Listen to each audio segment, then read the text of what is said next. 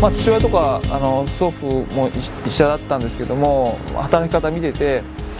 まあ、医者ってこう毎日毎日こう自分がちゃんとしたことを毎日こなしていけばあの、まあ、社会的に認められる職業かなと思って自分の中に納得できる仕事なのかなと思って学生時代とかっていうのはいろんな人に保護されてあの甘やかされて育ったなっていう部分はあったんですけど、まあ、社会に出て、まあ、自分が何もできない状態から先輩の先生に助けられてあのスタッフの人たちに助けられてやってたわけなんですけど自分の中でオーバーワークになってたっていうか押さえつけた部分があって今思えばですけど、まあ、どういう状態かっていうとやっぱなんかさせられてるとかあのなんで俺だけとか自分が悪い状況を人のせいにしてしまう時ってあのやっぱり病んでる時なのかなと思ってちゃんと自分自身が主体的に生きて自分の選択でいろいろやっている時っていうのはまあ、誰かのせいにしないので、まあ、そういったどんどんどんどん被害者意識になって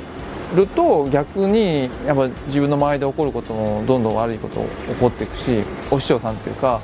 その医長の先生がちょっと3ヶ月ベトナムに行ってくればってことで3ヶ月間ちょっと手術研修に行かせていただいたんですけどもやっぱり僕が生きてた状況とベトナムで生きてるその若いこう研修医とかレジデントの人たちのと厳しさが全然違うなっていうこととベトナムの社会に出てみれば幸せってなんか探し求めるんじゃなくて、まあ、今の状況がどれだけ幸せかって気づくっていうとこから始まるのかなっていうのをそのちょっとやっぱりあの現実から離れて日本からも離れてベトナムに行った時に、え、そういうことを感じてあのそれが僕自身の中のいろんなことを考えるターニングポイントになったのかなっていうのはありますねそれが30手前ですけども。まあ、頭痛だとかめまい耳鳴りをあの訴えにあの来られる方が多いですね。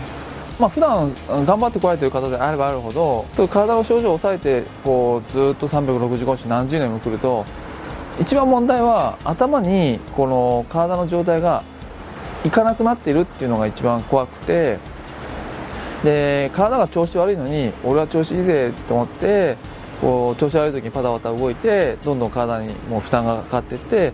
気づかないうちに体の中で病気が進行してバタっていっちゃうっていうのが怖いんで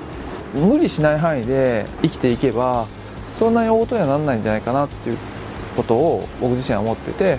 そういった意味で朝1回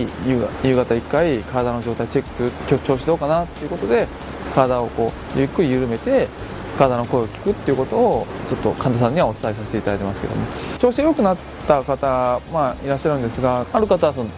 その奥さんの方を見させていただいたんですけども旦那さんの方から感謝の手紙っていうかそういうことをいただいたことはあのありますね。でそれは、まあ、奥さんが調子良くなってすごい家庭内の中がこう和やかな感じになったっていうこと手紙の中であってでそういうのを見るとやっぱりその自分自身が健康であれば周りに対しての影響もどんどん良くなっていくのかなっていうのはすごくあの感じてます。まあ、あの僕自身もそうだったんですけどあの自分自身の体を考えるっていうのは何かとこう後回しにしちゃうんですけど、